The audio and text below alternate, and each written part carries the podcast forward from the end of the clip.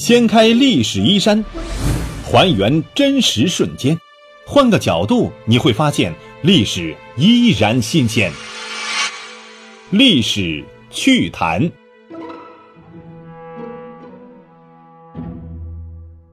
亲爱的朋友们，大家好，欢迎收听由喜马拉雅独家首播的《历史趣谈》，我是龙墨。今天咱们来说说明朝儒家治国的衰竭。明朝呢，就像一个加强版的宋朝，经济、文化、科技各方面的发展和宋朝一样繁荣。同样是面对北方游牧民族的入侵，同样亡于外族之手，同样是饱受文人士大夫阶层的左右。明帝国的开局比宋朝啊好得多。明太祖朱元璋把占据中原八十九年的元帝国打回了草原大漠，之后在明帝国前期几位皇帝的不断打击之下呢，日益衰弱，陷入了分裂。这个过程持续了大约是八十年。尤其是明成祖朱棣迁都北京后啊，天子守国门，把帝国的中心放到了大敌的眼皮底下。在明帝国初期强盛的时候呢，能够有力的调集全国资源，打击北方外敌。政治、军事、经济、文化各种手段齐出，元朝啊，余孽为代表的北方游牧民族毫无还手余地，大明帝国第一个敌人就此消亡了。逐渐的，北方游牧民族内部呢分裂状态被来自蒙古西部的瓦剌结束了。成吉思汗的子孙不再是蒙古族最强大的势力，瓦剌也先在最强大的时候，漠北东西万里，无敢与之抗争。南齐大明在土木堡俘虏了明英宗朱祁镇之后呢，又围困北京。大明帝国险些又出现了一次啊靖康之耻。好在有于谦啊，不是说相声那个啊，当时的兵部尚书呢，也就是文官、国防部长，在北京城下大败瓦剌，瓦剌损失惨重，无奈呢退回了漠北。正在明帝国的上上下下又是庆幸又是恐惧的时候呢，瓦剌自己出事了。瓦剌明显没有成吉思汗的野心和政治智慧，不知道贫瘠的蒙古高原不足以支撑绵延万里的庞大帝国，也不知道游牧民族的最大利益呢是南侵中原。在得到了明帝国允许互相贸易的承诺之后呢，就把注意力离开了大明，甚至放回了被俘虏的明英宗，重新开始了内部的分裂。野蛮民族的分裂和反分裂呢，不是。汉族分家过日子，而是用最野蛮的手段相互杀戮掠夺。在这个过程当中，蒙古族就日渐衰落，逐渐失去了成为农耕民族对手的一个资格。大明帝国的第二个敌人也就这样不再是心腹大患了。明帝国就这样又持续了一百三十多年，直到明帝国的第三个敌人崛起，就是后金女真努尔哈赤。那时是明帝国的万历皇帝明神宗朱翊钧，女真在明帝国网游当中玩得很好。一点零版本的敌人是周边其他女真部落，明帝国边防军是官邸大 boss。二点零版的敌人呢是明军和蒙古各个部落，时不时的还可以刷一下北京城外外副本啊，它的外围副本也是非常厉害的。明帝国网游运营了六十一年，女真把游戏打穿了，占领了北京城。中间还刷了一个野外的 BOSS 李自成，这这游戏呢没得玩了。良心运营公司明帝国又开出了一个资料片，什么呢？南明，这次运营了三十九年，游戏难度小了，但是呢加上了水战、内政、平三藩很多新内容。从努尔哈赤到皇太极，再到福临、玄烨，野蛮民族再一次征服了农耕民族。整个游戏实际上还有很多的隐藏剧情。第一个就是努尔哈赤刚起兵才十三副铠甲的时候，说服了当时辽东太守李成梁杀掉努尔哈赤。故事完。第二个是努尔哈赤建立后金，公开起兵反明的时候，说服了万历皇帝举全国之力征伐后金，而且呢，皇帝掏自己腰包出军费，如成功将史称是万历第四大征。故事完了。后面的还有很多。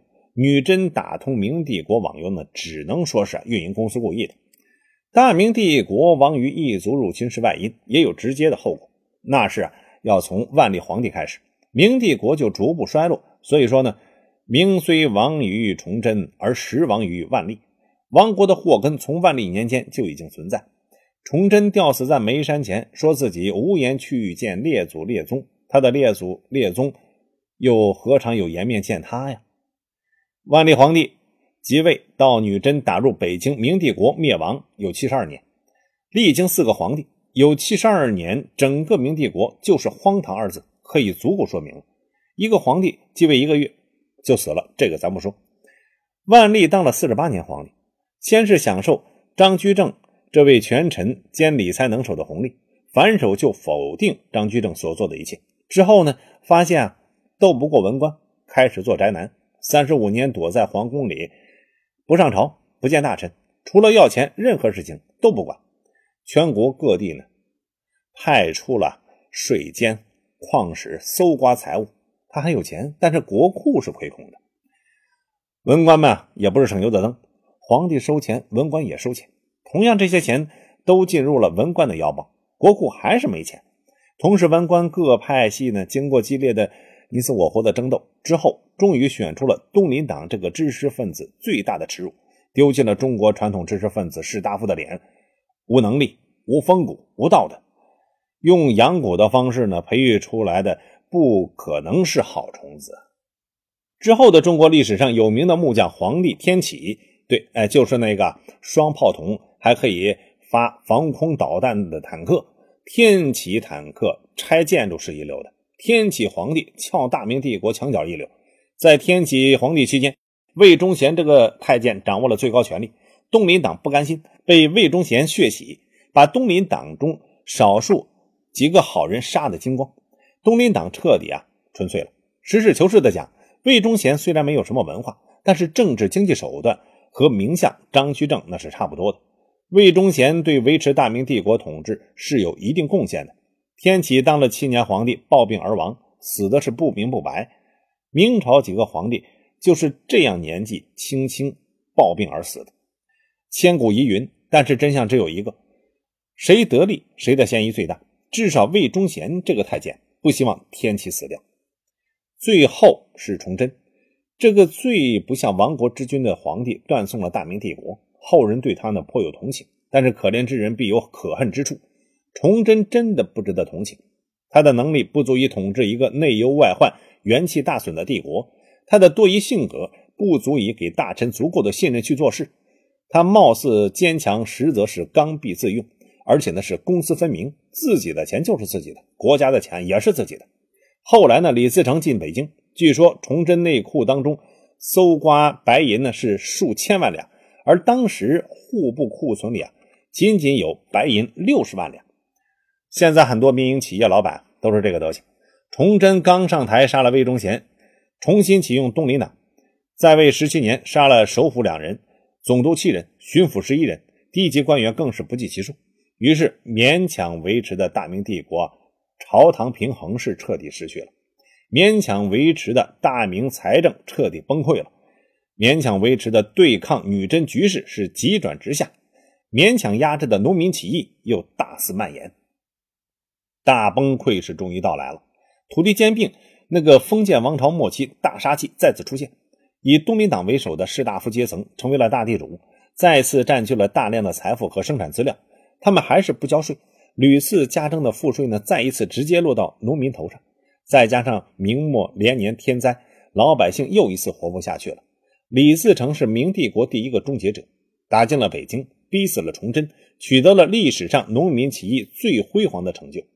此时听到了一句：“干哈呀？”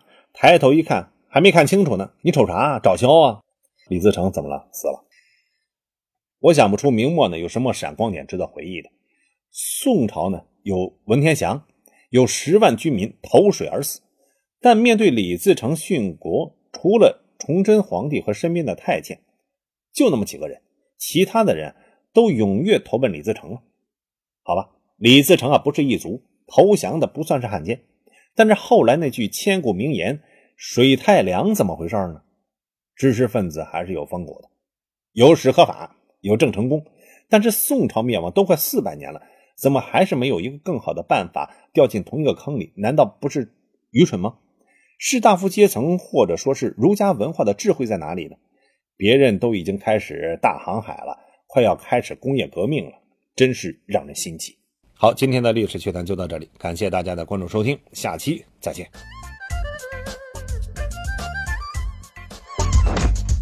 掀开历史衣衫，还原真实瞬间，换个角度你会发现历史依然新鲜。历史趣谈，主播龙墨，编辑老马，后期混音雨林狼，感谢您的关注收听，咱们下期再见。